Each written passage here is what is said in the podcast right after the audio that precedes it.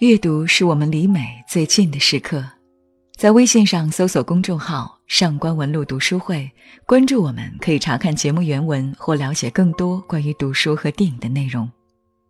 各位好，我是上官文露读书会的主播简宁。转眼，二零一九年的进度条已经不能自己延长了。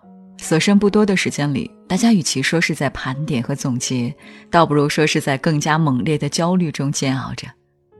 上班族无止境的加班，销售员们年底疯狂的冲业绩，全职太太们也撸起了袖子，要让孩子在期末考试中显身手。人人都在迫切的希望忍过这一段时光，期待春节前有所收获，亦或起码对自己有所交代。而在人人都被渲染和涂抹着要拼命成为英雄的今天，我们更需要明白和承认的是，我们不过是软弱的凡人。如果你还在为年底的人生业绩而感到挣扎，不妨读一读张爱玲的这篇散文《自己的文章》。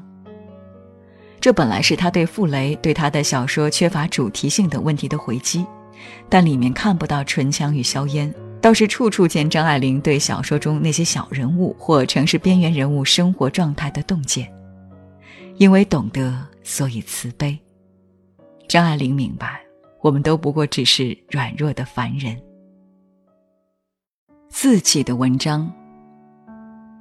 文学史上素朴的歌咏人生的安稳的作品很少，倒是强调人生的飞扬的作品多。但好的作品还是在于，它是以人生的安稳做底子来描写人生的飞扬的。没有这底子，飞扬只能是浮沫。许多强有力的作品只与人以兴奋，不能与人以启示。就是失败在不知道把握这底子。斗争是动人的，因为它是强大的，而同时是酸楚的。斗争者失去了人生的和谐，寻求着新的和谐。唐史为斗争而斗争，便缺少回味，写了出来也不能成为好的作品。我发觉许多作品里，利的成分大于美的成分。利是快乐的。美却是悲哀的，两者不能独立存在。死生契阔，与子成说，执子之手，与子偕老，是一首悲哀的诗。然而他的人生态度又是何等肯定。我不喜欢壮烈，我是喜欢悲壮，更喜欢苍凉。壮烈只有力，没有美，似乎缺少人性。悲壮则如大红大绿的配色，是一种强烈的对照，但它的刺激性还是大于启发性。苍凉之所以有更深长的回味，就因为它像葱绿配桃红，是一种参差的对照。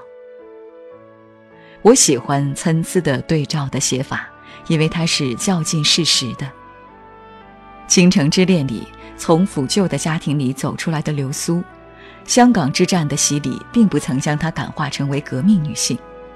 香港之战影响范柳园，使她转向平时的生活，终于结婚了。但结婚并不使她变为圣人，完全放弃往日的生活习惯与作风。因之，柳园与流苏的结局虽然多少是健康的，仍旧是庸俗。就事论事，他们也只能如此。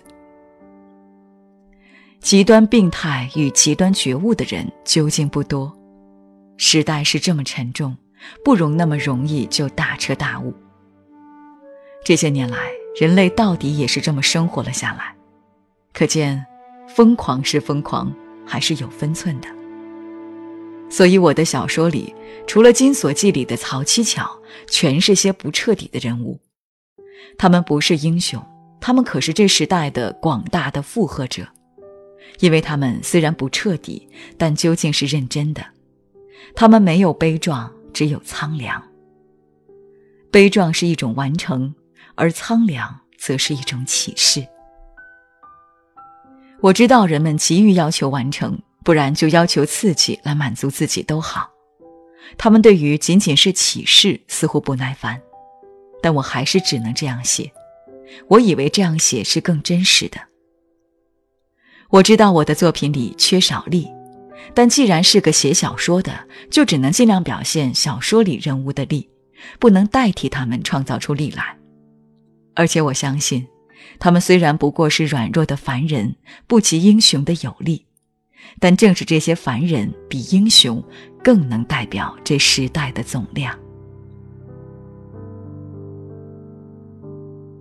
没错，我们不过是小人物，我们都是软弱的凡人，又何必总被很多人牵着走？让我们一定要成为谁？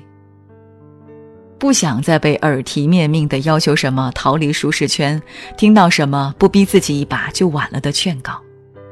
生活本已艰难，请放过大家吧。今天的读书时间就到这里，查看原文，你可以在微信中搜索公众号“上官文露读书会”，让我们共享喧嚣世界里的片刻安宁。